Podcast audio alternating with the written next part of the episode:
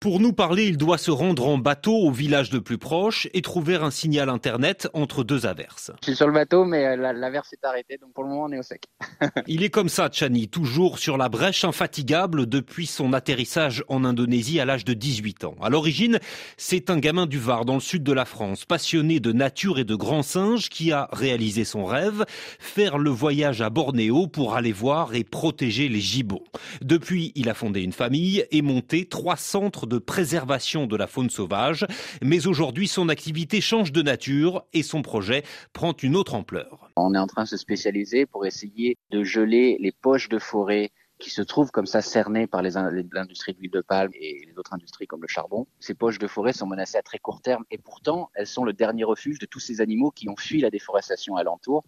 Donc notre but c'est d'essayer de geler ces, ces zones-là. Les gens préfèrent travailler avec Alouette qui reçoivent de l'argent comme s'ils avaient vendu leur parcelle à une compagnie, mais pour protéger la forêt, ils ont toujours euh, l'usufruit des terrains, de la forêt, de tout ça. Donc c'est des arguments en notre faveur pour remporter des victoires au niveau local. Ça a toujours été son créneau, pas de grands discours, des actes aussi localisé soit-il, tisser un lien de confiance avec les villageois, couper l'herbe sous le pied des multinationales, réunir des centaines de parcelles privées, c'est David contre Goliath, mais peu importe, réplique Chani, à notre échelle, regardez ce qu'on est capable de faire. Ça fait une dizaine d'années qu'on fait déjà des patrouilles en paramoteur pour détecter des coupes illégales, des cours d'eau souillés, des choses comme ça. Donc des patrouilles aériennes. Et dès qu'on parle de l'aérien, on devient beaucoup plus efficace.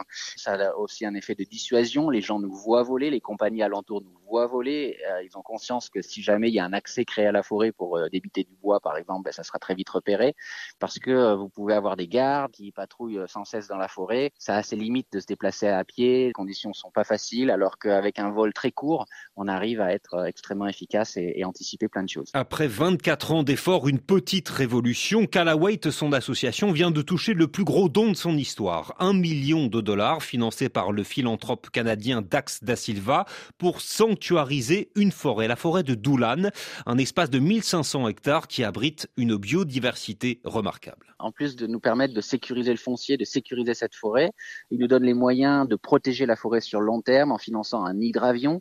Il va nous permettre de euh, faire que la forêt se régénère plus vite dans les zones dégradées puisqu'on va disséminer euh, par hydravion des graines et des fruits pour aider la forêt à se régénérer dans les zones dégradées.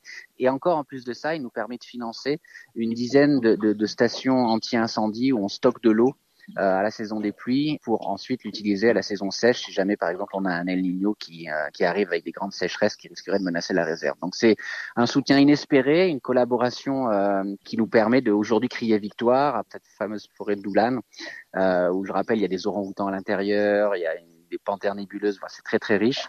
Voilà, tout ça euh, est hors de danger de toutes ces industries alentours et, euh, et euh, c'est une grande grande victoire. Aurélien Brûlé n'a que 43 ans, mais la relève est déjà là. Son fils Andrew, 18 ans, porte le flambeau à ses côtés, déjà suivi par 2 millions de personnes sur YouTube. Et ça, conclut Chani, le soutien populaire au message écologique, c'est un bouclier inestimable contre toutes les pressions.